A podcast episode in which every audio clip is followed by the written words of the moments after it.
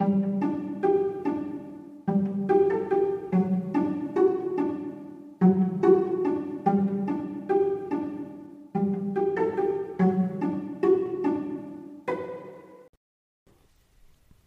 und herzlich willkommen. Schön, dass ihr den Weg in meine Vorleseecke gefunden habt. Macht es euch bequem und leiht mir euer Ohr. Dann lese ich euch was vor. Kapitel 40 Die Flucht Als die Freunde aus dem Haus des Königs traten, wartete Kritsch davor bereits auf sie. Als er ihre langen Gesichter sah, sagte er Ihr seht aus, als sei es nicht gut gelaufen. Aber die Wachen begleiten euch nicht, also glaube ich nicht, dass ihr eingesperrt werdet. Was ist passiert? Der König glaubt uns, dass wir keine Piraten sind, und er findet, dass Aurora nicht für die Taten ihrer alten Besatzung verantwortlich ist, antwortete Camilla. Aber, fragte Kritsch.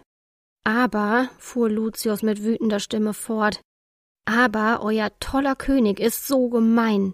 Lucius, psst, machte Camilla und schob ihn vom Palast weg. Nicht, dass dich die Wachen hören oder der König, sonst überlegt er es sich vielleicht noch anders. Lucius holte tief Luft und berichtete weiter.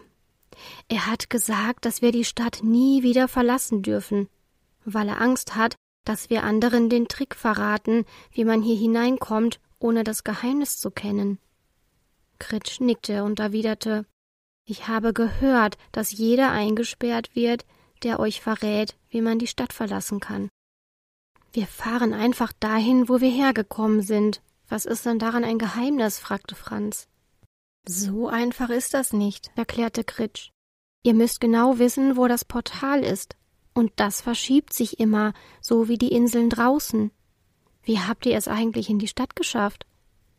Auf dem Weg zur Aurora und den Meerleuten erzählten die Seewanderer Kritsch leise, wie Aurora die Inseln überlistet hatte. Dabei achteten sie darauf, dass niemand zuhörte. Kritsch lachte und entschuldigte sich gleich darauf. Tut mir leid. Ich weiß, das alles ist eigentlich nicht zum Lachen. Aber das war wirklich sehr schlau. Vor seinem Lokal verabschiedete sich Kritsch und versprach, ihnen nachher etwas Leckeres zu essen vorbeizubringen. Sie bedankten sich und liefen weiter zu ihrem Schiff. Offenbar hatte der König nicht nur verkünden lassen, dass ihnen niemand den Weg aus der Stadt verraten dürfe, sondern auch, dass er sie alle für unschuldig erklärt hatte. Denn die Klabauter und die Besucher und Händler in der Stadt sahen sie nicht mehr so feindlich an wie am Tag zuvor. Aber das bemerkten die Freunde kaum.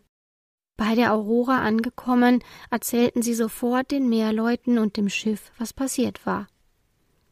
Was? Das kann er doch nicht ernst meinen, schimpfte Arumi. Auch Abrisa und Arolin sahen sehr wütend aus.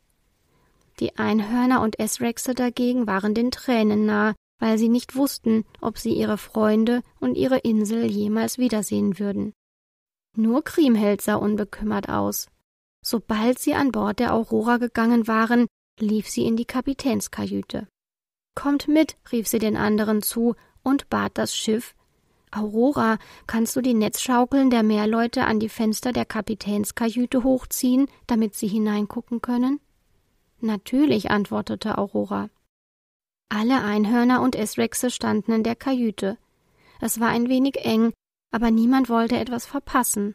Auch Aprisa, Arolin und Aromi sahen neugierig zu den Fenstern hinein. Erinnert ihr euch an den Kompass? fragte Kriemhild.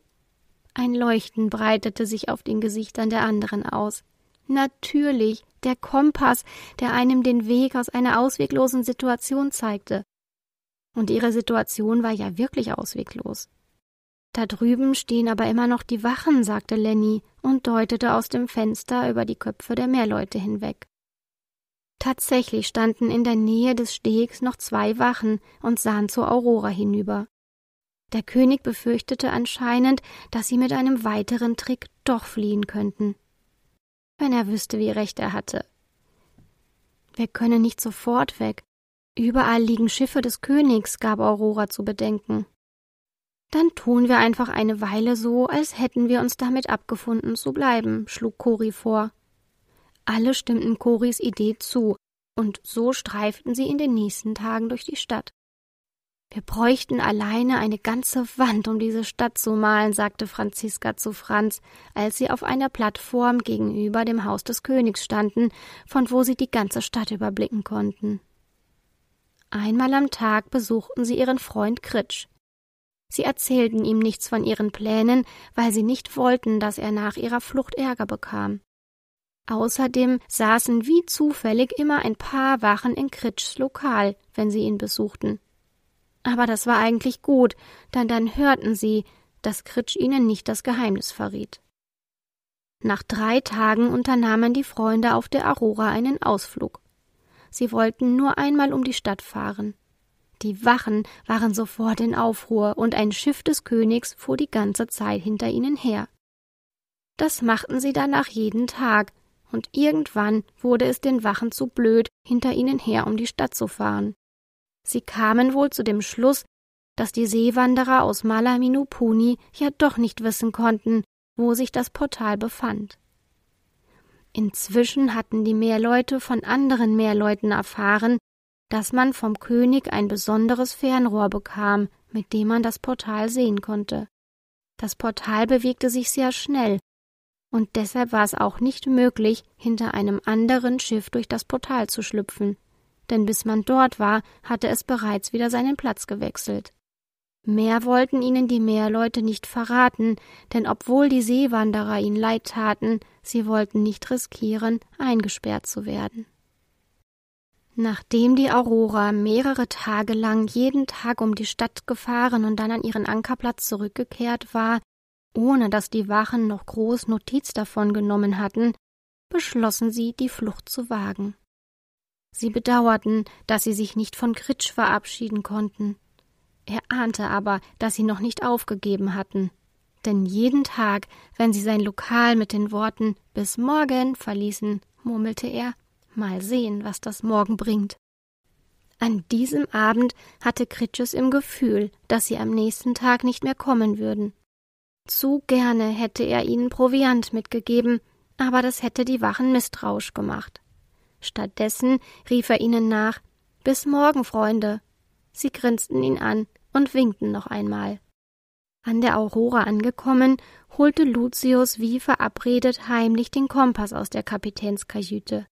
Dann gingen sie an Deck und begannen entspannt ihre abendliche Rundfahrt. Die Besatzungen der anderen Schiffe, die sie inzwischen kannten, grüßten sie. Die Wachen sahen ihnen jedoch kaum noch nach. Das war gut so. Als sie auf der Rückseite der Stadt waren, versammelten sie sich um den Kompass. Sie hatten Glück, denn seine Nadel zeigte von der Stadt weg. Das Portal lag offenbar gerade auf der Rückseite der Stadt. Sie sahen noch ein letztes Mal auf die Stadt zurück, über der das blau-rote Dach des Königshauses in der Abendsonne leuchtete.